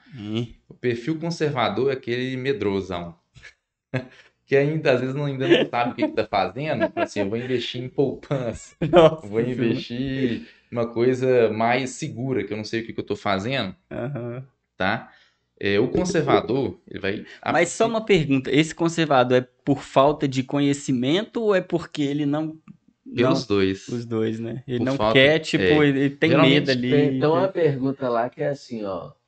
É, Quanto você está disposto a perder se tudo der errado? Exatamente. Nada. Não responde nada. Aí O cara já fecha e vai embora. Aí, além de, aí você fala, não, não vou fechar não, mas vou colocar na opção. Nada. Nada. Aí vem outra pergunta. O quanto perder dinheiro te irrita? Aí eu sei muito. Aí você Se já. você perder dinheiro, até quanto tempo você está disposto a esperar para você ter esse dinheiro de volta? Nossa Senhora. Seis meses? Nada, eu já Nossa. quero resgatar tudo. Eu não espero nada, eu já quero resgatar. Tem gente que é. Esses são os tipos conservadores, né? Os medrosos. E, aí, temos mais dois, né? É, o conservador a gente pode dividir aí 75% em renda fixa e 25% em renda variável. Eu acho importante até o conservador investir em renda variável, tá? Porque aí vai entrar a parte dos juros compostos. E é os juros compostos, com o tempo, são essas duas vertentes que vai te deixar rico daqui a 30 Hum. anos, daqui a 35 anos, tá? O, o próximo é o moderado. O moderado já está entendendo um pouquinho de investimento, já quer começar a arriscar mais um pouquinho. E aí vai ser 50% em renda fixa, 50% em renda variável. Hum, E o arrojado, 75% ele investe em renda variável e 25% em renda fixa. Tá? Eu tenho até uma postagem dessa no meu Instagram, depois que o pessoal quiser consultar lá. E tem, tem outros perfis também, tem o agressivo, por exemplo, que é o meu perfil, que eu, a maioria dos meus investimentos é tudo em renda variável. A única coisa que eu deixo em renda fixa, que é o essencial, renda emergência. Renda fixa, né, que é a reserva de Reserva emergência. de emergência, reserva de deixa ali no. CDB. né? Isso. Na época da pandemia, eu lembro que eu limpei minha renda fixa inteira? Muita gente limpou. Não, mas eu limpei e taquei tudo nas ações. Exatamente. Direto. Nossa, Também fiz Magazine lá, Mas- 29 reais. Isso. Mas pode acontecer disso, tipo assim, eu sou mais, é, eu sou perfil 2, digamos assim, né? Vocês falou, eu sou perfil Moderado. 2, moderado. Tive a oportunidade de eu mudar o meu perfil ali rápido? Pode, Pode? pode. Só você responder o questionário novamente, tem bancos que travam. Assim, você não pode investir, mas você não pode Acho investir em tempo. ações não, porque o seu perfil é conservador. Tem gente que quer entrar em, em ações, investir em ações com o conselho do, do amigo. Você ah, investe em tal ação, mas se seu perfil for conservador, o banco não deixa você investir. E aí você Exato. tem que ir lá mudar seu questionário, você vai lá, responde de novo e finge que você é arrojado pro banco deixar você investir, entendeu? Isso Aí por segurança mesmo. Às vezes você tenta mudar, não consegue. Isso. É por, é por isso que a gente tava conversando aqui, né? Foi até eu falei, não, tem lá no Inter é para isso e na CLI eu vou lá e faço outra coisa. Uhum. Exatamente. Sim. Eu gosto de fazer essas divisões também. As minhas ações e meus fundos imobiliários, né, que são investimento em bolsa de valores, eu deixo em corretoras assim, tipo Clear, corretoras que você não paga taxa, tá, gente? Uhum. Principalmente para quem é iniciante, não tem necessidade nenhuma de pagar taxa. Então tem a Clear, tem a Rico, o Banco Inter também você não paga taxa, tem algumas outras aí. Então, investimentos em bolsa eu deixo num lugar, investimento em renda fixa eu deixo em outro lugar, até para deixar separadinho, organizado. Aham. Do mesmo, mesmo jeito que você falou, Banco Inter deixa renda fixa, banco, na Clear Banco deixa... Inter tá aqui, ó, abre o aplicativo, bati, saquei, boa. Lá, se eu precisar fazer um saque lá, geralmente eu faço saque lá, vendo algumas ações quando eu entro no swing trade ali, bonitinho. E aí eu vendo para comprar outras, né? Ou então pega uma oportunidade, que lá é disponibilizado na hora para isso, geralmente, não me engano. Tem, tem uma, uma pergunta aqui que eu acho que ela vai entrar muito no, no nos perfis aí, que é a seguinte: quais os principais erros ali que a pessoa comete quando ela vai investir? E Você tá em qual pergunta número aí? Só para eu me localizar aqui na minha Na folha. nove. Na 9. Ah, eu já até falei uma aqui, um dos principais erros, confiar na dica do amigo. Essa é forte. Muita gente fala, "Ah, investe na Petrobras que ela tá ótima, mas você não conhece nada da Petrobras, você vai lá e investe. E às vezes até a minha realidade é diferente da sua, né? Então, por exemplo, eu chego pro Gabriel, sei lá, eu tô investindo já há um ano, e o Gabriel não sabe nem o que é investimento. Cara, você tem que investir, tipo, sei lá, mil reais Bitcoin. É, ou então, tipo assim, mil reais por mês em renda variável. Cara, se ele fizer isso. Há meu 10 irmão, anos, se tivesse falado, investe em Bitcoin, se eu tivesse comprado, tinha dado certo. Já estava aposentado. Então, esse é seria alguns. Seria alguns erros, então. É, assim. confiar na dica do amigo, do, do tiozinho da banca. Você vai na banca e o tio te recomenda Bitcoin, Nossa. é porque tá na hora de você vender não de comprar. se todo mundo tem uma, uma máxima dessa, se todo mundo tá falando do investimento, que o investimento tá bom, é porque vai entrar uma grande crise aí no mercado financeiro. E se tá todo mundo pessimista, é porque tá na hora de você investir. Olha que doideira, hein? O, o mercado ele Tem é que é, é andar né? fora da manada. É, tem, tem uma estratégia de, de de investimento, né, que eu gosto de fazer. Realmente eu adoro os bancos, sabe? Gosto de comprar alguns bancos ali, porque eu, o que, que eu entendi? Tem um período do mês, que geralmente é no final do mês, ali, Hum. que os bancos estão com bastante capital lá dentro. Sim, E geralmente nesse período, eles estão com. tão mais valorizadas as ações deles. Aham. Aí quando che- chega nesse período, é o período que eu gosto de vender, geralmente. Aí quando dá ali pro dia 5, dia 10 mais ou menos, eles despencam, tem essa os- oscilação no mercado. sim. Então é o momento que eu compro de novo baratinho para fazer um, um dinheiro ali em cima. Mas isso é porque você, ou você estudou ou você aprendeu, né? Como é que foi? Conta isso aí. Ah, lendo gráfico, né? Isso, e tem gente que faz isso na dica do amigo, que, é- que não pode, né? Confiar. O, o Marcelo Que- fala pro Gabriel investir porque tá bom. Que Lembra inclusive o que o Gabriel tá falando tem tudo a ver com a pergunta que eu tenho aqui, que eu acho que o pessoal de casa também tá curioso para saber, que é o seguinte: quais as vantagens de. Porque muita escola, né? Praticamente no Brasil, as escolas elas não falam de educação financeira, que é um ponto até que a gente estava falando aqui, estava batendo. Uhum. Quais os, os, as principais vantagens de investir na educação financeira? Então vamos lá, pensando de novo aqui no brasileiro, né? Que a gente não tem essa cultura de investimento, não tem essa cultura de ter esse mindset de investir e tudo. Quais que são as principais vantagens e como que eu posso começar, né? Você até deu uma dica ali de comprar livros e tudo, Uhum. porque, cara, eu acho que vai estar muito ali dentro daqueles, se eu não me engano, 10%, 5% que você falou, que é vou comprar um Sim. livro baratinho, começar a estudar para eu ter esse pensamento. Quais as vantagens, vantagens? Disso, disso lá na frente, assim? Eu listei duas aqui principais. Tá. Principal, inclusive a principal, tem uma principal que é a aposentadoria tranquila. Isso, você- isso só para só pro, pros tele- telespectadores aí. Isso também funciona para os empresários? Funciona, certeza. É inclusive uma meta minha me aposentar em 2031. Eu fiz essa meta lá em 2021 para aposentar com- daqui 10 anos, né, na época. Eu, eu pretendo aposentar em 2031, mas não quer dizer que eu vou parar de trabalhar, não, entendeu? Quer dizer que eu vou ficar mais tranquilo, eu posso trabalhar se eu quiser. Tá, depois se você só quiser dar uma explanada pro pessoal de casa e o que que é essa aposentadoria com 31 anos? Porque a pessoa acha que, tipo assim, aposentar é, sei lá, tá lá com 50 anos e tá ganhando o mesmo salário, mas aposentou de tanto trabalhar. E não faz mais nada. E não, fa é, e não faz Entra mais em nada. depressão e tudo mais. Profundo ainda. É, mas é, primeiro é aposentadoria tranquila. Então você já tem que começar a planejar seus investimentos desde agora, tá? Eu quero até abrir um aplicativo que é o é, calculadora de juros compostos. Vou fazer com algum de vocês aí, ó.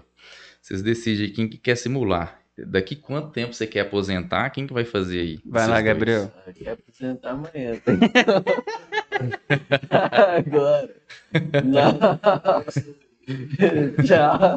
Vamos Deixa fazer uma simulação aqui. Eu tô abrindo um aplicativo chamado calculadora de juros compostos, tá? Vai lá, Gabriel. Cara, é, Você quer aposentar pergunta, daqui Pé quanto no tempo? chão. é, essa pergunta é, é meio, é meio acreditável, porque eu não pretendo me aposentar, eu pretendo fazer igual você, tipo assim, ter uma vida mais tranquilidade. tranquilidade e tal. Eu coloquei na minha meta aí uns 40, 50 anos De idade. de idade. Tá, Eu tô novinho, né? então- Tem metade dessa. Você 25 quer investir, anos. então, 25 anos, né? Vamos lá. É, vamos supor hoje que você tem 10 mil investido, tá? Só uma simulação, tá, Uhum. gente?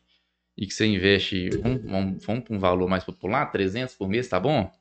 Presentinho? Colo- colo- É. coloca- vamos, vamos colocar o que o, o pessoal geralmente faz lá é, é uns 300.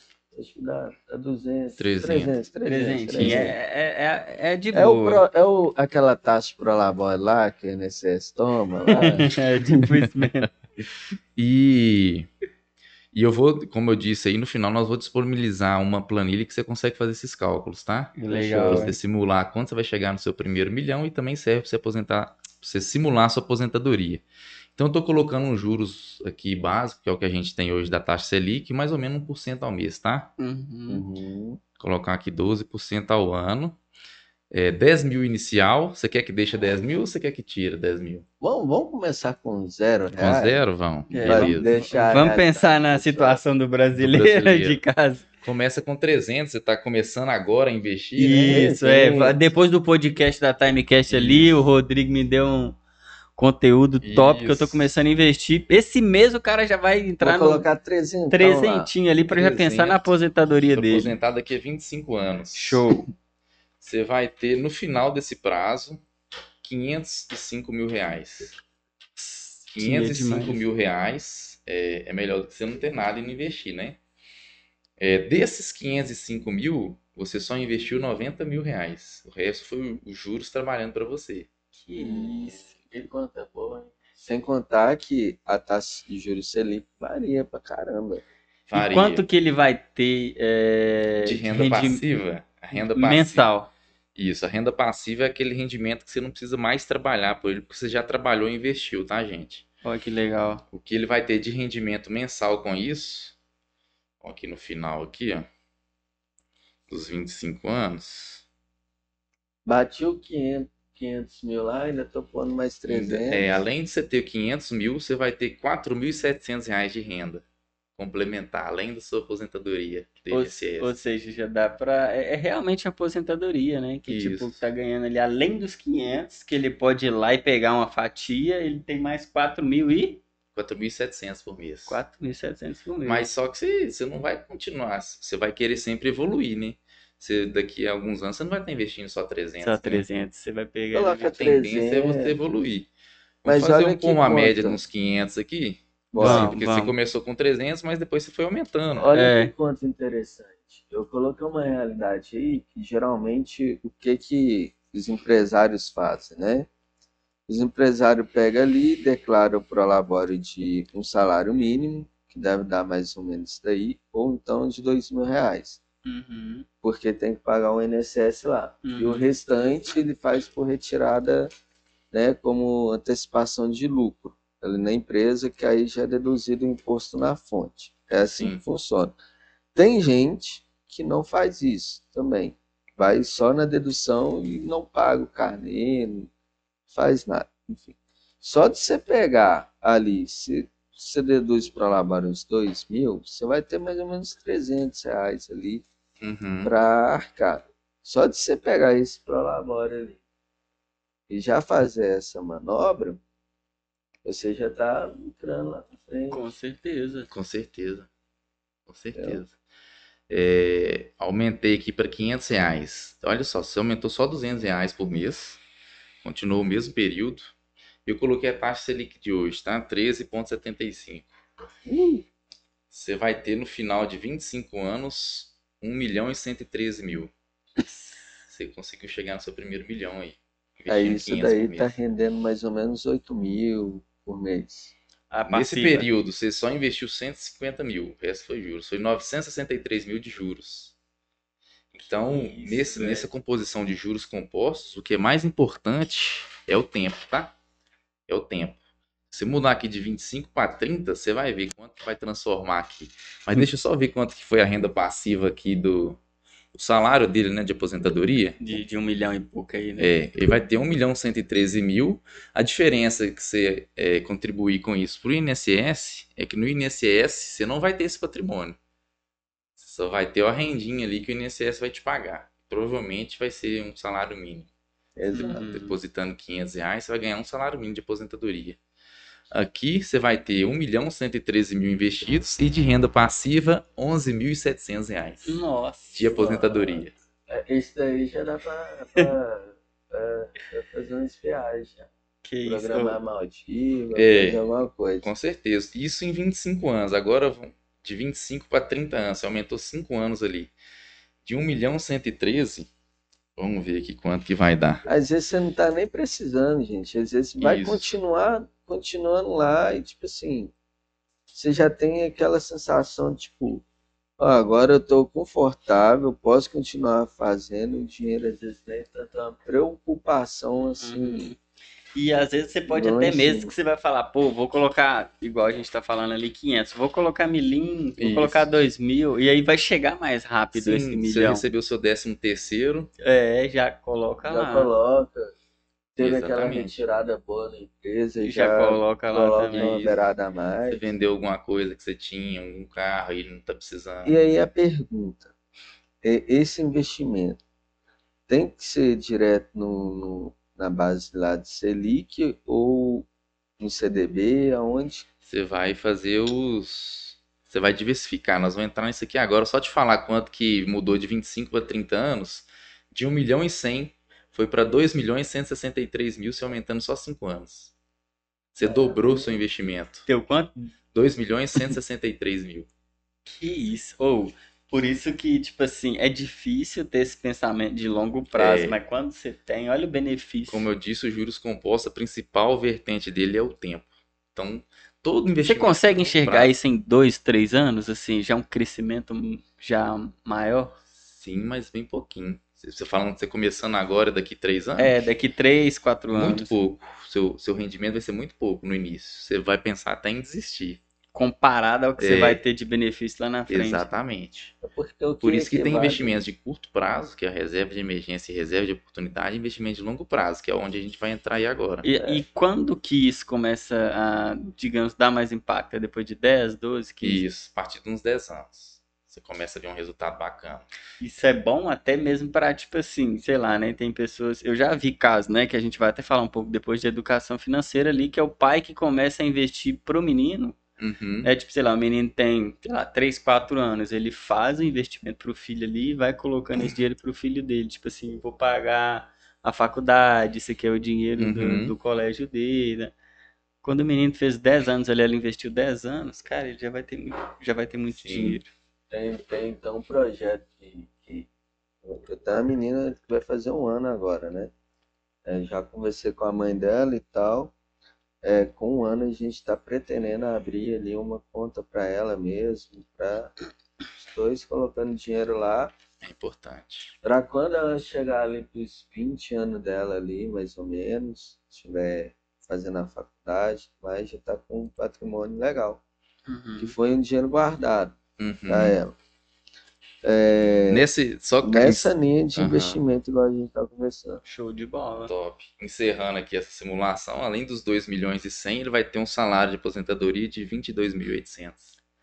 E esses 22 mil, ele não precisa, não é obrigado a utilizar tudo também. Vamos supor, recebeu 22, quero usar 10 e reinvisto o resto. Aí vai só, vai, famosa bola de neve, vai só aumentando. Ou então, se ele tiver um, um, digamos, um salário e quiser Uhum. deixar os 22 lá em mais o de investimento, Fica melhor ainda. Porque assim, o que, que eu vejo também na- no quesito de investimento assim, é, é dois pontos. Primeiro é o longo prazo que você vai tendo, Uhum, que é a recompensa é lá na frente, com sempre. certeza. E também a questão de expectativa é, tá, qual que é o meu poder de, de investimento inicial? Porque uma coisa é você dar manutenção no investimento e aportando mais para ele crescendo também. Sim, Outra coisa é você começar. Então, se você vai começar com investindo 100 reais e tem uma outra pessoa que começa investindo um milhão, a conta vai ser esmagadora, com certeza. É, um aí. montão dele é maior. É, mas só de você ter esse hábito de investir os 100, é igual o Rodrigo falou. Quando você pegar, tipo, um salário a maior ou ter alguma coisa a mais, você, pô, beleza, eu tenho que investir a mais. Já Isso. cria esse mindset. E é importante começar com 50, tá? A maioria das pessoas que, que, que me abordam no Instagram, nas redes 50 sociais, reais? É, nem que seja 50 reais. Fala assim, ah, mas eu não vou começar agora não, porque eu tô com pouco dinheiro. Falando, começa. Você ter a disciplina de você investir mensalmente. Nem que seja 30 reais, 50 reais, algum valor. Você tem que investir pra você criar essa disciplina. Tá, outra, uma pergunta aqui que, que eu acho que ela é até polêmica, eu não sei, mas é se a pessoa estiver devendo, ela paga as contas dela ou investe? Isso é uma boa polêmica, é uma boa pergunta. Vai depender da dívida, tá? Se for dívida ruim, o que que, o que, que seria uma dívida ruim para o pessoal de cartão de crédito, cheque especial, algum financiamento num carro também, é geralmente um juros alto. O único é, juros que eu acho que é, é bom hoje é o de financiamento de apartamento. Bom assim, Que é comparando menos. com os outros, né? Uhum. Porque é um juros anual. Apesar da taxa Selic estar alta, o juros também está um pouquinho mais alto, está 9% ao ano, 10%. Mas quando a taxa Selic está baixa, esses juros valem para 6% ao ano, 5% ao ano. Então a única é, dívida saudável, entre aspas, é um financiamento do imóvel. Uhum. O resto é esses financiamentos aí que a pessoa, se ela tiver só es- esses juros ruins aí, ela tem que focar Em que em tá? quitar. E é, ao mesmo tempo ela pode guardar, começar nem que seja com esses 50 reais. Tá? 50 reais eu acho que Não vai mata te ninguém, né? atrapalhar é, a, a quitar sua dívida. Entendeu? Nem que seja 50 reais, você pode começar. Então, se a pessoa tem um financiamento, só um financiamento, tem só um financiamento do imóvel. Você acha que eu devo quitar ele primeiro? Eu acho que pode começar a formar sua reserva de emergência. Porque emergência é emergência, tá? Vai começando com 100, 200, 300, à medida que você vai pagando as parcelas também. E sobrou um dinheirinho, você vai amortizando no seu financiamento para você diminuir o seu prazo. É muito mais a estratégia que você usa para administrar o recurso do que o você sair tipo, pagando tudo de uma vez. E se você vai criando o mindset aí de investidor aos pouquinhos, não é, É. de uma hora para outra. Show de Show bola. É, eu te- tenho mais algumas perguntinhas aqui, mas eu acho que o pessoal de casa já tá querendo saber do que você trouxe, tá? Que é o óculos. Ah, o do óculos? Bora lá, ué, vamos mostrar. Exatamente, que é pra gente ver isso aí na prática de como funciona, né? É, é até legal que esse, esse óculos, né? Deixa eu pegar aqui. Esse óculos, ele faz parte da, da, do negócio, do modelo de negócio novo, né? Sim, deixa eu. E é educação financeira? Conta pra gente aí, Rodrigo. Exatamente. Nós vamos, é, com o óculos virtual, ensinar as crianças de um jeito legal, né? De aprender finanças. Não é aquele jeito chato que o adulto tem que aprender às vezes, né? Aquele jeito mais técnico. Uhum. Para prender a atenção da criança, tem que ser com alguma coisa que ela já gosta, né? Que, e as crianças estão um pouco viciadas hoje, gostam muito de ficar jogando, né? Gasta seu tempo no celular, no tablet. A gente vai ensinar finanças para ela, não só com óculos, ela trouxe óculos para exemplificar, mas ela vai aprender essas finanças, investimentos, empreendedorismo, vendas, tá? É tudo com Pode ser com celular, com tablet, com notebook, computador. Ou seja, da casa dela, ela vai ter a, o conforto de aprender. Exatamente. E por um jeito que ela não vicie, a gente limita esse, esse tempo que ela vai gastar. A gente limita entre 40 a 60 minutos por dia. Que é o investimento ali que ela vai ter de tempo. Isso. Quem vai investir no óculos vai ser quem tem mais condições, tá? Para o popular, para educação popular, infelizmente vai ter que ser um celular do pai, né? Ou se já tem um tablet em casa, pode utilizar isso, tá? O negócio é tão bom que vicia. Exatamente. É, Se não tomar cuidado. vicia. Tão bom que vicia. É, Mas se vocês quiserem, enquanto eu ligo aqui, Deixa eu pegar aqui me dar uma olhada também. Que legal, hein? Muito bonitão, né? é, eu tenho que conectar ele no aplicativo. A gente vai testar ele aqui na, na prática. Como é que vai ser? Isso, na prática, eu vou mostrar para vocês aí. Ficar em pé, talvez tenha até que ajustar aí a câmera. Ó, Que legal, hein? é a escola da riqueza, gente. Eu falo, comecei a falar sobre a escola da riqueza aí no meu perfil, para quem quiser dar uma visualizada. Quem quiser começar a Pessoal de ensinar, casa aí, ó. Dá uma olhada no óculos, ó. quem quiser começar a ensinar empreendedorismo para criança, vendas, idiomas também, nós estamos incluindo aí, Legal. finanças, investimentos. Opa, Deixa eu ir ver colo- se eu conectando Conecta aqui. ele aqui. Que aí a gente já vai pra prática, né? Isso. Pessoal de casa, vocês têm a experiência de ver um óculos aqui, ó. Esse daí tem que ser, tem que ser em pé. É, eu tenho que ficar em pé, tenho que criar um Deixa a limite. gente ajustar uma das câmeras ali ajustar isso. primeiro? É, como Ô, fazer? ô Lucas, Nosso ajusta isso daqui pra nós. ó. aí, diretor. Ó.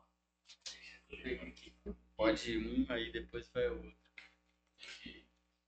Ligar a internet aqui no Quem sabe faz ao vivo, né, Rodrigo? Quem sabe faz ao vivo, vocês vão aí entrar no mundo virtual que a criança vai aprender. As finanças aí, os investimentos. Que é muito importante hoje em dia, né? É, é até imagina Se você legal. soubesse finanças e investimentos quando você era criança. Nossa Olha senhora, que legal, você tem 25. bilionário hoje. É, olha pra você ver, a gente fez ali um, cálculo de 25 anos, né? Que ele ia ter investindo e tal. Mas imagina se você é uma criança ali e começa a estudar. Você tem 10 anos de idade, hoje você tem 25. Cara, você já tem meio milhão na conta. Exatamente. Que o pai vai dar, cara. Tipo assim, é, pra investir, ele vai ter que te dar um dinheiro. Porque não é pra gastar com um videogame, é investimento. Exatamente. É o que a gente tava nem sabendo é surpresa. Chegou aqui com esse negócio ali, meu Deus do céu. É, eu trouxe isso aqui estava falando de investimentos, a gente estava perguntando o que, que a gente deve diversificar, né? quais tipos que a gente deve diversificar. É, a renda fixa vai ser o CDB mesmo. E só que o CDB, reserva de emergência, é um investimento para curto prazo. Não é investimento para longo prazo. Para longo prazo vai ser ações, fundos imobiliários e criptomoedas. Até criptomoeda está em longo prazo, tá? Então, a renda variável é no longo prazo, tá? Como o nome diz, é variável, ela varia. Eu gosto de falar isso com meus clientes. Renda variável varia, viu, gente? Porque quando varia para baixo, a gente vem quente na gente. Meu rendimento está negativo, meu dinheiro, tô perdendo dinheiro. Só que você só perde dinheiro a partir de quando você saca. Quando você não assumiu aquele saque daquele investimento, você ainda não perdeu, não. Tá? Então, renda variável é longo prazo. Deixa eu entrar aqui para já mostrar. Já tô ouvindo barulho da coisa já, hein? Já vou ver. É, tipo isso. já tô. tchic, tchic, tchic, tchic, tchic. Barulhinho eu gostava quando era mais novo. Quando era mais Pô, novo. parece que é muito intuitivo, olha como que ele fica, velho. Tipo, É... Quando era mais novo, Quem que chegava lá. Pode já ser, Marcelo. Coloca o óculos, você tem que ficar aqui, tá? Porque eu- a gente delimitou aqui. Olha a experiência, hein, gente. E fala aí se vai estar apertado ou se vai estar lá. Vou clipar você aqui também. Tá? Tá lá? Não, Tá aqui bom, tá tá bom? tranquilo. Cara, aqui é muito doido a experiência. Dá sua mão direita. Aqui. Aí. E agora sua mão esquerda. Você pode virar o seu corpo e olhar para cima, para baixo, você vai ver o ambiente todo aí. Cara, que doido. Gira seu corpo aí pra você ver. para você andar, você vai andar aqui com a mão esquerda. Pra frente ou pra trás, com esse joystick aí. Cara, parece que realmente eu tô andando, mano. Muito doido. Você pode girar o corpo para você para você mudar a direção ou então na sua mão direita, você pode com o joystick aqui, você muda a sua visão também. Cara, pra não cair no precipício aí. A Velho. perna bamba, ó. nossa, Eu tô vendo a velho. perna bamba, ó. Achei que eu ia trocar. Nossa, eu achei que o bonequinho tava vindo aqui, mano. Que doido. Isso não é lutinha pra você ficar batendo os bonequinhos, Cara, não. Isso é educação financeira. Velho. É muito doido. Velho, que doido. Calma, firma a a escola perna. grandona aqui, tem os É. bonequinhos, dá pra andar aqui. Se você sair do limite, você vai ver a gente aqui no ambiente. É, dá um passo pra trás, sim. Dá um passo pra trás pra não doideira. estabilizar aí.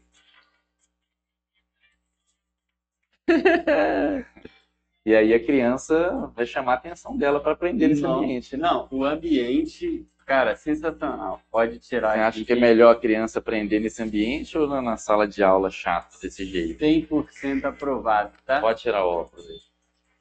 Cara, Aprovar? é muito doido. E aí, Cara, Marcelo? Nossa, a experiência é muito doida. A, a perna tá bamba ainda? Vai querer ver agora? Deixa eu Não, velho, é muito doido, tá? Essa aqui, a Vicio. Eu, quando eu comprei, eu coloquei uns joguinhos. Eu fiquei viciado, filho. Deixa eu parar com isso. Vem mais pra cá. Aqui é uma... Se tiver escola, É, Gabriel. se deu ruim. Você entra assim, ó. Pô, é muito doido. Eu bati os dois assim, velho. Eu achei que ele bateu Aí, ó. Aqui você anda pra trás ou pra frente. E se você quiser mudar a sua visão aqui, ó, você vai pondo pro lado. Ah, tá.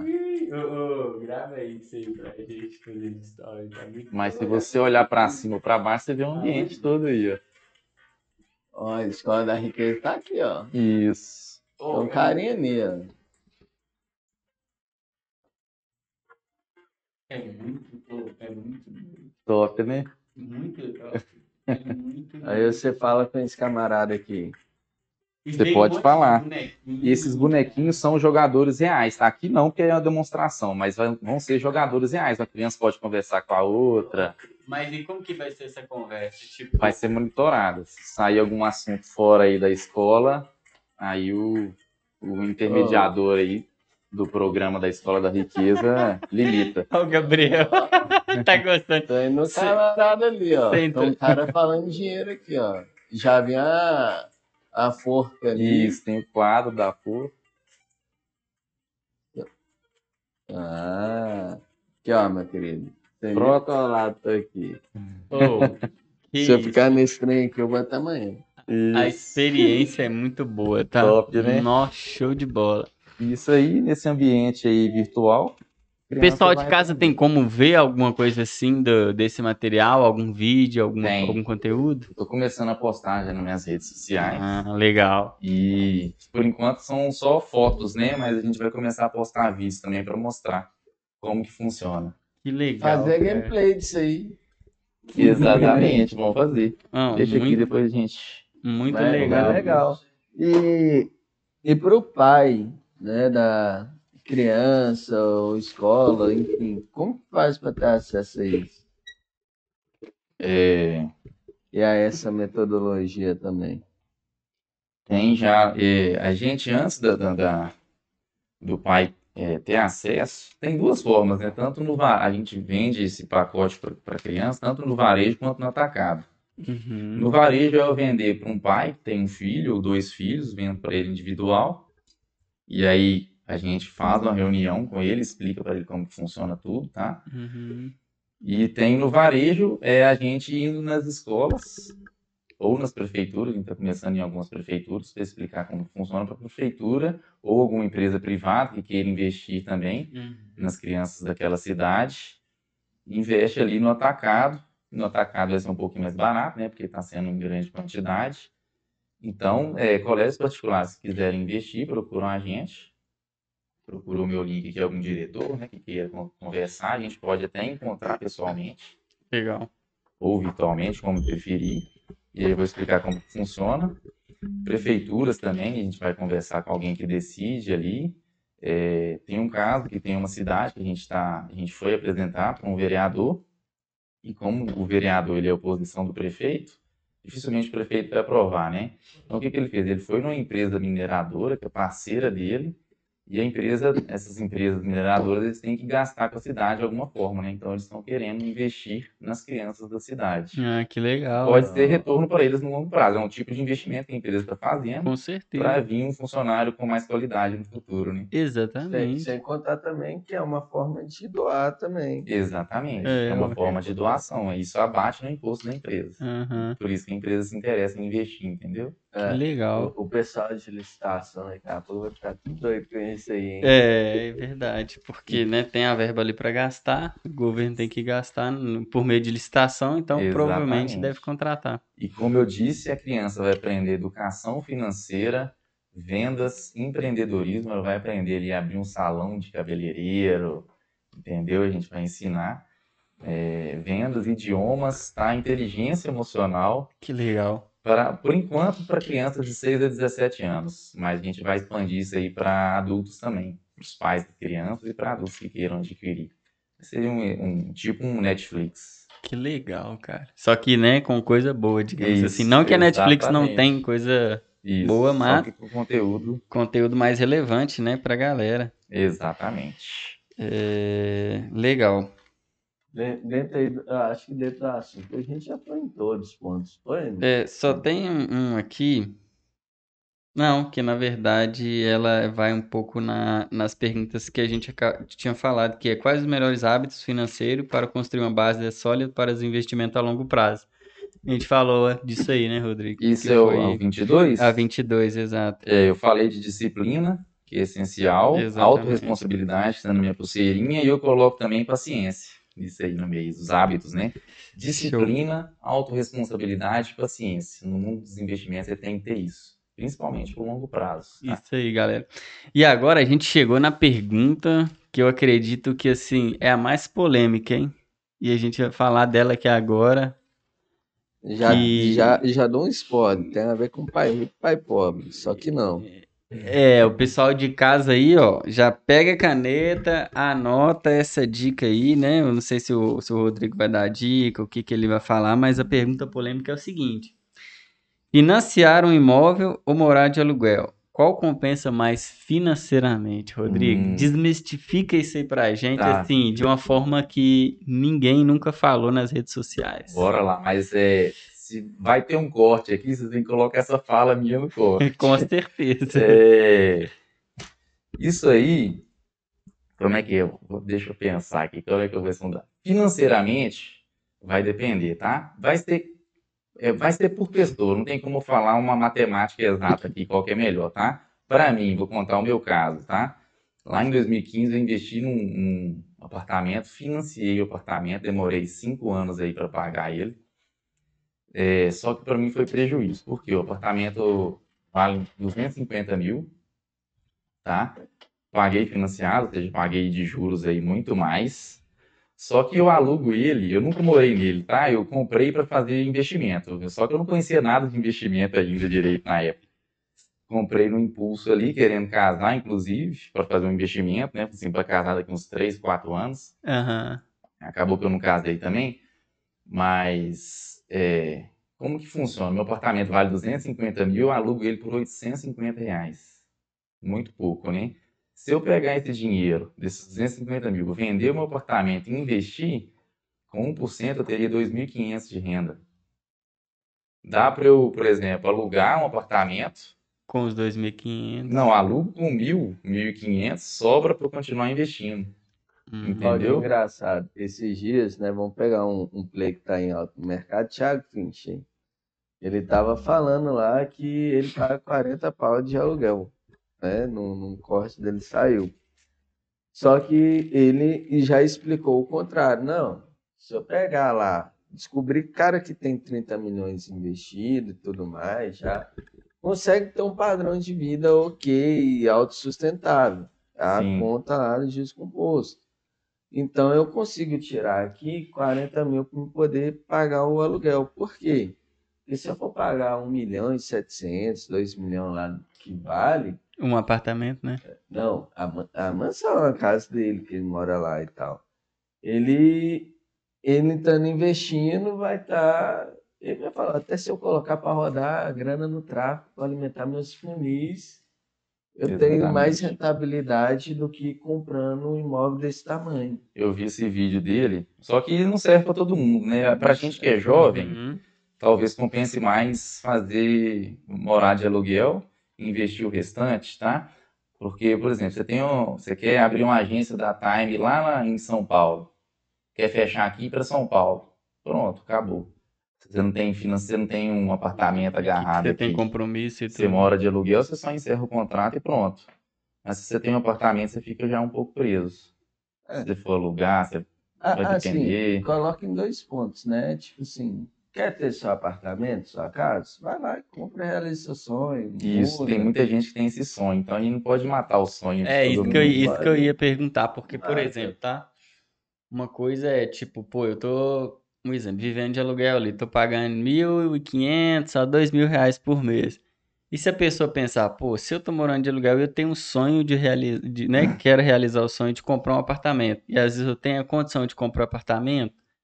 Cara, os dois que você tá pagando ali, sei lá, 1.500, 2.000, é como se fosse a parcela de um apartamento seu. Porque se É. ele fica lá 10, 15, 20 anos pagando e não tem um apartamento, já era um tempo de ter aquele Sim, imóvel ali e entendi. depois, sei lá, vai para outro lugar ou se for para outra cidade, ele vai ter o apartamento Eu dele tenho ainda. um amigo meu que tem imobiliário e fala que aluguel é 100% de juros, né? E Exatamente. eu não posso discordar dele, mesmo eu sou do mundo do investimento, eu não posso discordar dele. Mas é, ué, porque você tá vendo isso na, na prática, né? Tipo assim, você tem o seu lá e tá recebendo por isso, e outra pessoa que, né, poderia tá pagando ali, mas É.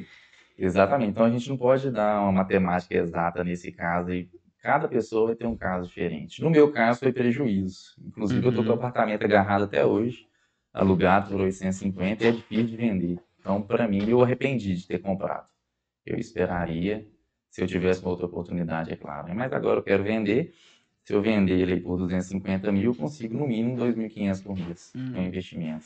E eu acho Ah, que isso vai muito oportunidade de. Aí, galera, quem quiser comprar. É, aí, já lá. para saber mais É uma informações. cobertura, viu, gente? Quem Aí, quiser. ó, Qual, qual região? Qual região? Lá em Sarzedos. Conhece Sarzedos? já- Conheço, Depois de. É. Já Belo falar demais. Ibirité, depois de. Quem quiser sossego, vai pra.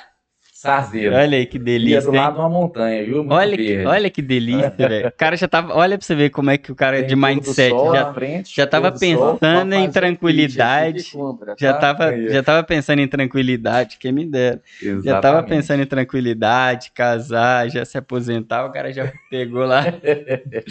Mas uma coisa que eu acho é, engraçada e eu vejo os plays falando muito é tipo assim, vejo alguns falando, cara, tem seu dinheirinho, quer realizar seu sonho, compra seu imóvel próprio.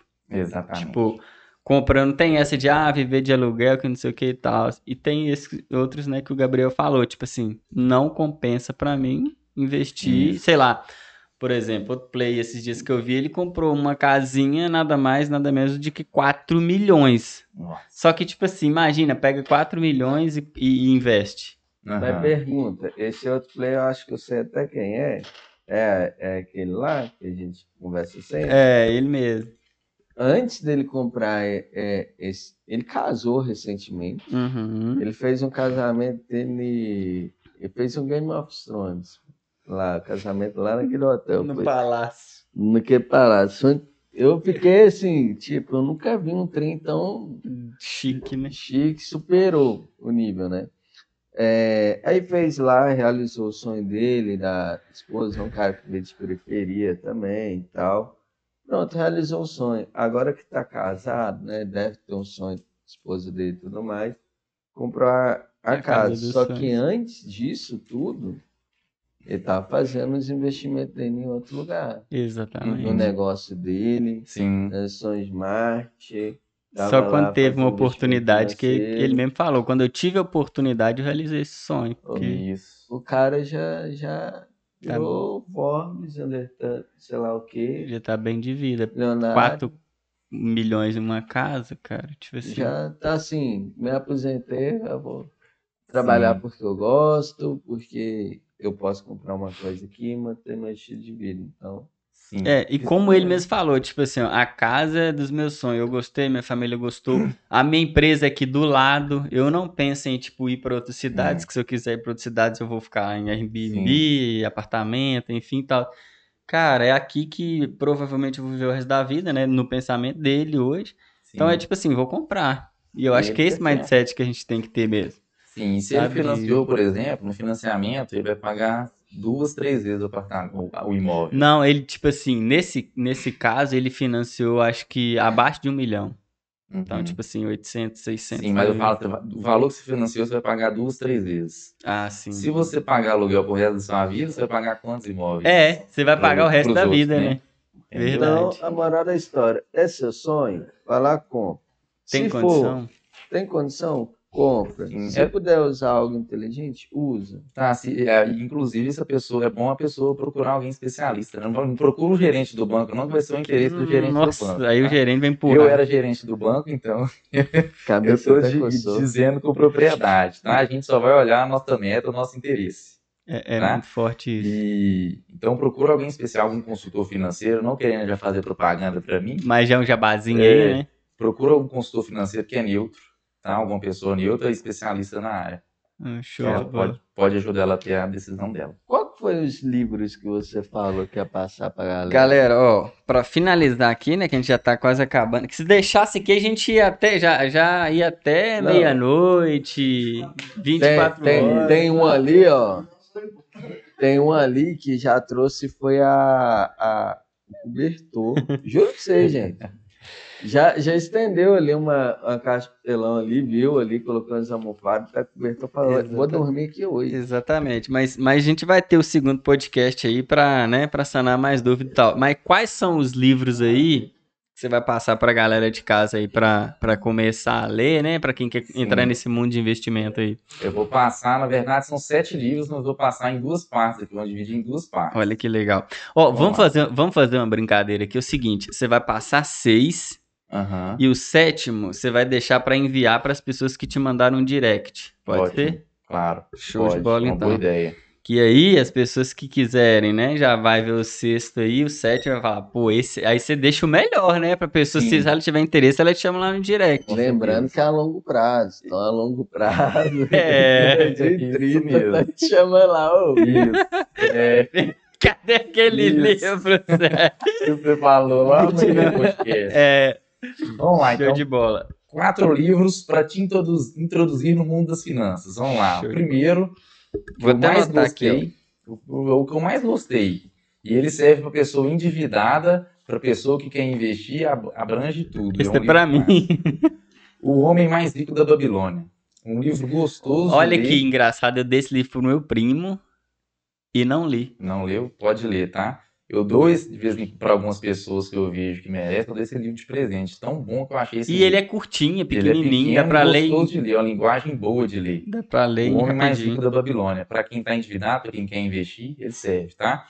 O outro é o clássico Pai Rico, Pai Pobre. Foi o meu primeiro livro, que eu li lá em 2010. O outro clássico também é O Segredo da Mente Milionária, Top. que vai te dar um pouquinho de mentalidade ali. E o outro que é mais na prática, já do Thiago Negro, do Mil ao Milhão. Apesar dele ser um pouco técnico, mas é gostoso também, serve para você aprender a investir. É, ele tem uns gráficos, tem algumas Isso. coisas que ele pede pra você fazer, é muito legal. Mas é mesmo. gostoso de ler também. E, é, além desses quatro livros, agora três livros para prosperidade financeira. Tá? Um é Quem Pensa Enriquece, do Napoleon Hill. Também eu já li esse livro Nossa. três vezes. Nossa, Tão- esse é Maravilhoso. Esse eu quero ler, tá? de tão bom que ele é.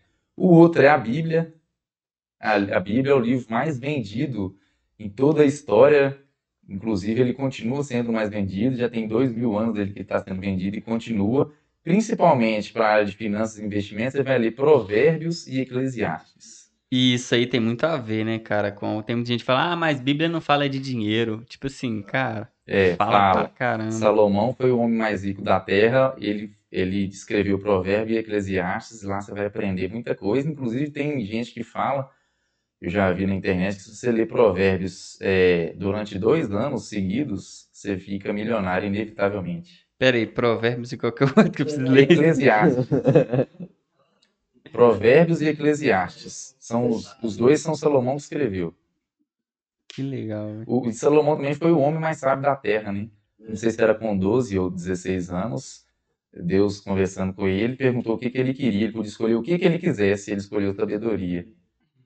Olha pra você ver que interessante. Ele escolheu sabedoria, Deus deu para ele sabedoria e ele conseguiu ser o homem mais rico aí da face da terra. Dizem que até hoje ele é o homem mais rico da face da terra. Que legal. Então, só pra, pra dar um, um review aí, você pode repetir pra gente, pro pessoal de casa, pra ver se anotou Os certinho? três livros ou os Todos? Um, Todos? dois, isso. Quatro livros para te introduzir no mundo das finanças. Show. O Homem Mais Rico da Babilônia, Pai Rico, Pai Pobre, O Segredo da Mente Milionária e Do Mil ao Milhão. E Isso. três livros para prosperidade. Aham. Quem Pensa Enriquece. Uhum. A Bíblia, você vai ler Provérbios e Eclesiastes. E o Uhum. último, que eu vou deixar no suspense aí. Ah, show É, de bola. é você me perguntar lá no direct, no Instagram, no YouTube, no TikTok. E é esse quiser, último aí que você tava contando pra gente aqui. Eu não queria nem falar isso, É o que não, eu mas mais gosto. exatamente nos bastidores, que foi o que fez assim você, né? Se Sim. tornar essa pessoa que você Não é vou hoje. falar não, mas no bastidor aqui eu quero, quero o nome desse. Vou te passar no bastidor, é o que eu mais gosto, inclusive eu tô lendo ele na atualidade. Aí, tá vendo? Olha É um aí, livro, galera, se eu fosse vocês, não espera não, já quer, já quer falar seu Instagram aí pra gente, até mesmo É. pra gente finalizar. Como que as pessoas te encontram lá, Rodrigo, no, no Arroba eu, Instagram? arroba eu sou o Rodrigo Kiko. No Instagram, no YouTube, no TikTok, eu, eu sou mesmo arroba. Eu sou o Rodrigo Kiko. Já, Kiko é o K-I-K-O, Kiko. Já aproveita e já pede o sétimo livro Já ali. pede sétimo livro e eu vou passar para quem me chamar também as As planilhas. planilhas, exatamente. Quem me chamar no Ah, direct ah, ganha as planilhas e o e-book também. Planilha chama no, no direct, ou então a gente podia deixar. Pode chamar vocês também, tá? Pode. também, né? A gente pode disponibilizar no- lá no perfil do, do YouTube, né? Na descrição embaixo, deixar o É, link. vamos fazer uma, uma LP bonitinha. A pessoa vai lá, pega o, o Facebook e a planilha. Show de bola. Vamos disponibilizar esse bola. material. Então é isso, galera. A gente finalizando aqui. Antes de finalizar, Rodrigo, é, só para a gente finalizar realmente, de fato, é que sempre no final a gente pergunta, né, o que que a gente pegou de aprendizado, né? Qual foi o melhor aprendizado desse podcast? Para você, qual foi o melhor aprendizado, o maior aprendizado aí de hoje desse, desse bate-papo, né? Desse, dessa conversa que a gente teve aqui hoje desse podcast? Eu quero deixar duas mensagens aí. Olha que legal. Uma é que é uma frase, frase de Benjamin Franklin. Investir em conhecimento sempre rende os melhores juros. Ó, forte, Tá? hein? É uma frase famosa. Por Legal. isso que eu digo lá no início para a gente investir em estudar, ler livros, essas coisas. Quem investir em conhecimento rende sempre os melhores juros. E eu sou prova viva disso. Eu era um ignorante, mesmo já sabendo de finanças e investimentos. Trabalhou em banco mais de 10 anos e tudo. É, devendo lá em 2018, 2017, 2019, eu- quando eu acabei minha faculdade, não quero saber de estudar nunca mais. Já estudei ensino fundamental, ensino médio, faculdade, não quero saber estudar nunca mais. Fiquei uns dois anos sem estudar nada. E quanta ignorância que eu tive nisso, tá? Eu tava falando com A pessoa. gente nunca deve parar de estudar, nem que seja ler alguns livros de vez em quando, Que mas a gente tem que continuar estudando sempre. Tava falando com a pessoa no direct, né? Que a pessoa colocou lá que tá na faculdade. Nossa, tô doido pra ficar livre desse trem logo, sei lá o quê. Eu falei, preocupa não. Quando você estiver longe de ter acabado, você vai pedir pra voltar. É, porque na faculdade, velho, é tipo assim, é o mínimo. Exatamente. Porque é, é praticamente tipo assim, o que que eu tenho que fazer pra, eh, às vezes, passar naquela matéria, ou às vezes até Uhum. mesmo se formar e tudo. Aí quando você vai pra real life, né, pra vida real ali, que você precisa de várias coisas, de vários conhecimentos, fala, cara, não tem tipo nada a assim, ver. é Só outra teoria. E você, Gabriel, qual que é o aprendizado? Não, tem a segunda aqui, Tem um- dois. a Ah, é mesmo. É, Prim- essa, qual que é a pergunta que vocês fazem no final? Qual que é o, a mensagem que eu É, quero você deixar? pode deixar duas mensagens ou dois aprendizados. É uma aí. mensagem que eu quero deixar. Amar, doar, perdoar. buscar a palavra e buscar Jesus Cristo. Se fizer essas cinco coisas aí, você tá no caminho certo sem erro. Show de bola, show de bola. Amar, doar, como a gente disse no início. Lá no início. Perdoar, você não ficar guardando rancor no seu coração. Deixa a pessoa, libera a pessoa. Uhum. Não precisa de guardar rancor, não. Buscar a palavra, buscar Jesus Cristo. Show de bola. demais. Muito forte. É, eu conheci isso como um ponopono, Isso. a prática baiana. E você, Gabriel, seu aprendizado aí de hoje, qual que você deixa pra gente aí, ou até mesmo pro pessoal de casa? Cara, sempre fico pensando aqui, né? Tanta coisa que a gente aprende, Demais, né? tudo tão, tão rico assim, né? E aí eu penso, tá difícil escolher uma coisa Uma só, né? só, exatamente. É, mas a vida é feita de escolhas, né? E, e aí, pegando até o que você falou, o homem mais rico do mundo, né, é o Salomão lá e tal. Ele pediu a Deus sabedoria, né? Cara, a sabedoria, eu fico pensando, da onde que vem essa sabedoria? Como que você consegue ter sabedoria? Uma delas é o conhecimento. Você tem que começar com conhecimento, né? Não vai ser o conhecimento que vai te trazer sabedoria, vai ser conhecimento, vivência, mas não tem como definir, não. É muitas Uhum. variáveis que trazem sabedoria. E, e aí hoje vem mais, mais claro para mim, tá? Qual é a chave para chegar na sabedoria? Uma delas, né? Que é a escolha. Então, em tanto aprendizado aqui, que eu escolhi foi a sabedoria. Então, Top. é, é isso, Exatamente. é você escolher o que, que você vai fazer com isso. Exato. E olha que ele poderia ter tudo, né? Ele poderia ter, tipo assim, cara, eu quero ser bilionário, trilionário, eu dinheiro, quero é. dinheiro. Ele foi lá e, tipo, quero sabedoria, eu quero ser. Exatamente. Quero Quer ser ter um-. Transformar minha vivência em foi um dos maiores, foi um dos únicos reis que não teve guerra no período dele. Sempre tinha guerras e guerras. O pai dele, Davi, viveu em guerras e ele conseguiu é, não ter com tanta sabedoria, não teve guerra nenhuma no período em que ele foi rei. Que show, velho. E você encontra né, dentre as histórias em Provérbios, Eclesiastes e na história dele próprio, se eu não me engano. Não sei se vai ser agora Gênesis ou Juízes, agora me escapuliu aí. Não, Mas mas- na Bíblia você aprende muita coisa, é muito Ah, legal. legal. Demais. E eu, você, meu, meu aprendizado aqui de forma geral, até mesmo pro pessoal de casa, é quem não investe, né? Começar com um pouquinho, galera. Como o Rodrigo falou, é muito importante criar esse hábito de investir, nem que seja ali 50, 100 reais. Comece hoje, comece amanhã, né? Dentro do que dá ali, digamos assim, do, do que você pode, mas não pode deixar de investir. Eu acho que esse é o maior aprendizado que eu tive aqui hoje. E é isso, né? Pessoal, eu, eu sei que você vai ficar triste. Eu sei que você já tá triste. Ouviu a gente falando aí mais de duas horas, uma hora e meia, eu acho. É, mas você já sabe, né, pessoal? Se você tá vendo aqui a primeira vez, se inscreve, tá? Dá o seu curtir, deixa o seu comentário, divulga com quem você acha que deve ouvir esse conteúdo ou que vai agregar, tá? É, siga a gente nas redes sociais, timecompany.com.br, nosso site é, mesmo, é o mesmo endereço também. Aqui na descrição está todos os contatos, inclusive, aqui do Rodrigo vai estar lá também, para Uhum. você poder facilitar. Se estiver no Spotify, vai estar também os contatos na descrição, tá bom? É, E para encontrar eu na rede social, Gabriel MKET. Para me encontrar, arroba Marcelo da Time no Instagram. E para fechar de novo, qual é? Arroba eu sou o Rodrigo Kiko. Show de E bola. é isso, pessoal. Ah, boa semana e até o próximo Timecast. Obrigadão. Falou.